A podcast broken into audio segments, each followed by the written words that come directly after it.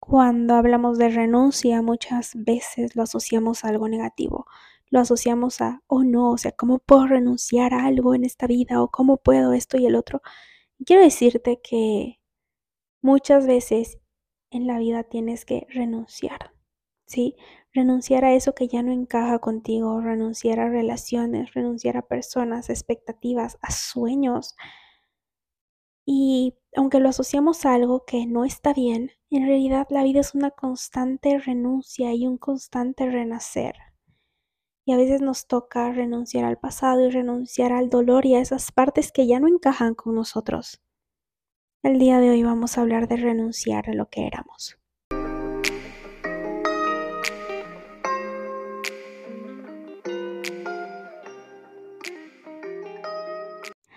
Hola, ¿cómo estás? Mi nombre es Ángeles, si no me conoces soy psicóloga y en este espacio hablamos de salud mental, amor propio, contamos historias, somos vulnerables. Este es tu espacio seguro. Sabes que algo que yo suelo decir mucho es que las personas del podcast me conocen incluso mucho mejor que mm, algunas personas cercanas a mí porque en el podcast siento que soy vulnerable, ¿sabes? Siento que este es mi espacio seguro, yo aquí abro mi corazón. De hecho es donde desnuda el alma, diría, y para mí es un privilegio, yo amo cuando ustedes también lo hacen, cuando ustedes me mandan mensajes y me cuentan parte de ustedes o esas cosas. Así que gracias por hacerlo. Les mando un fuerte abrazo de mi alma a la suya. Y les quiero contar que estoy con muchas emociones, con mucho de mí, con mucho, mucho a flor de piel, como sintiendo demasiadas cosas a la vez.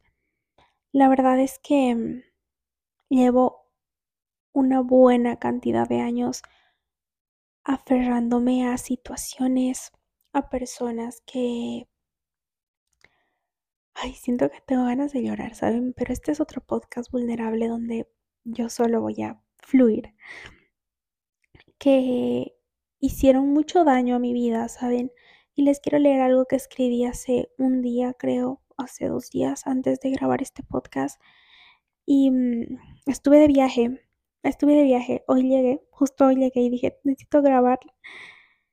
Y me di cuenta de lo fuerte que es y cómo es, cómo todo se alinea y digo, ok, es momento de, de renunciar a algunas cosas.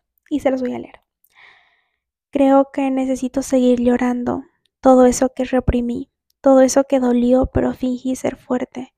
Seguir llorando las pérdidas que tal vez nunca superé llorar todo ese corazón roto que me dejaron y nunca sanó. Creo que necesito seguir abrazando todo eso que me hirió, seguir abrazando cada versión mía que hizo lo mejor que podía, abrazarme porque siempre me tendré a mí, dejar morir para poder vivir. Al final, la vida es para dejarla vivida, no perfecta. Y, mm, ¿sabes qué? Creo que a veces llegamos a un punto en nuestras vidas en las que hay muchas situaciones que las dejamos como pendientes, pendiente, voy a dejar pendiente el trabajar en esta herida, voy a dejar pendiente el vivir esto o el sentir. Y este tiempo que estuve de viaje, estos días, fueron cuatro días en realidad, eh, tengo una amiga maravillosa, que de hecho grabé un podcast con ella y ya lo voy a estar subiendo, que me decía, deja de, deja de huirle al dolor. Y me di cuenta que sí, que muchas veces huía al dolor y al huir del dolor es evitar esa conversación incómoda, evitar terminar esa relación que no te hace feliz, que no te hace bien. ¿Por qué? Porque no quieres la consecuencia de una ruptura. Es darte ese chance de enfrentar tus emociones que muchas veces van a ser dolorosas hacerte esos análisis a veces, tomar, o sea, le huimos mucho al dolor, le huimos mucho a esto de, de, de enfrentarnos a las cosas que nos resultan súper incómodas a nosotros mismos. Y no queremos hacernos cargo, queremos que otros tal vez se hagan cargo, no queremos hacernos responsables de quiénes somos y las cosas que estamos haciendo. Y en este momento me siento súper motivada, inspirada vulnerable, con muchas ganas de llorar, porque mm, después de muchos años siento esto de, ok, ya, ya nos toca renunciar a muchas cosas porque ya no encajan en mi vida. Y es doloroso porque siento que siento que muchas de estas cosas a las que me toca renunciar marcaron un antes y un después y no solo eso, sino que hicieron que desarrolle una depresión, ¿no? Entonces, después de mucho tiempo siento esto de esperanza, de decir, ok, estoy lista para confiar en la divinidad, para confiar en, en el universo, en Dios, en la vida, en que realmente me puedo hacer cargo de mí misma, que no significa que va a ser fácil, pero implica subir mis estándares, dejar de aceptar cosas mediocres que yo sé en mi interior que no merezco. Y esto es renunciar. Y es renunciar al pasado, ¿sabes? ¿A qué te toca renunciar? ¿A qué miedos nos toca muchas veces renunciar? En mi caso, el miedo a sentir dolor y enfrentarme a mis emociones, pero a veces es miedo a arriesgarte, miedo a empezar de nuevo, eh, miedo a que nunca más vuelva a sentir esto por alguien o etcétera, etcétera. Pero en realidad, mientras tú estás aferrado, aferrada a estas cosas, la vida sigue y podemos perdernos oportunidades maravillosas y ni siquiera las oportunidades, ¿sabes? Podemos perdernos a nosotros.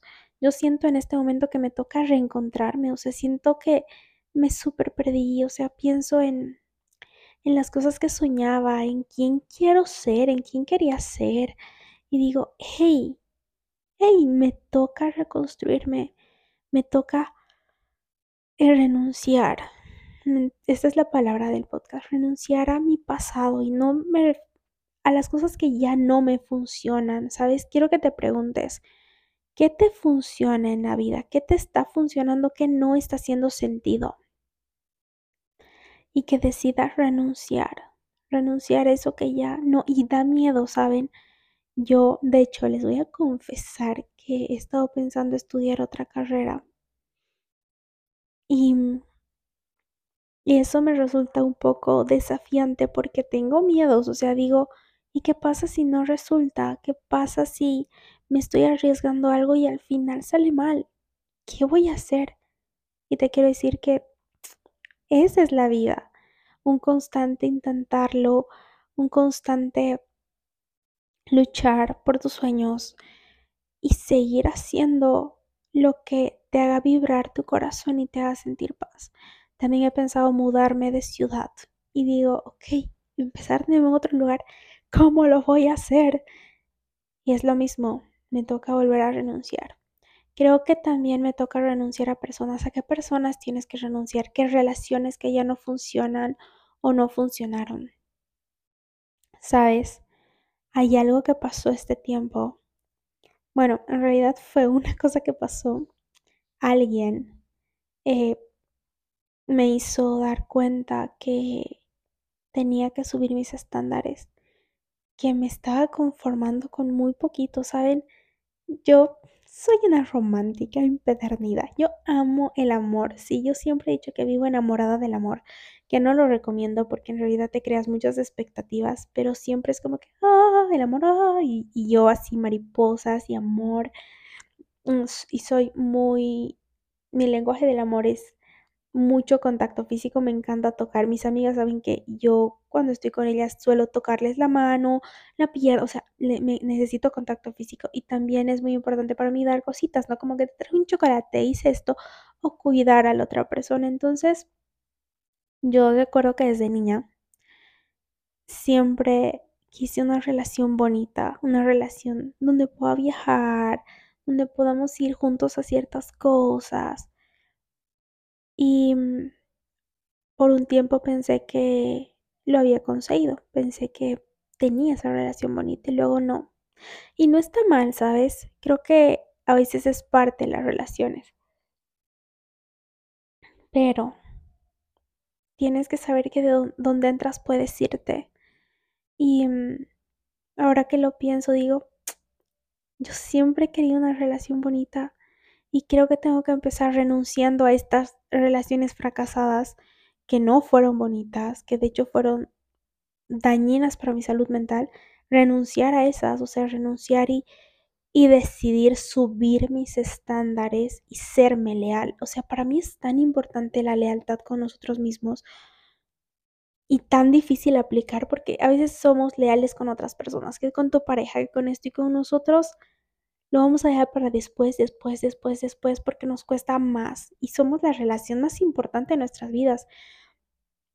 Hoy es primero de noviembre de 2020, casi digo 24 y es 2023, de 2023 y yo decidí tomarme un año sabático del amor, de relaciones sexoafectivas. De hecho, lo decidí el 31 de octubre porque es el año nuevo de las brujas.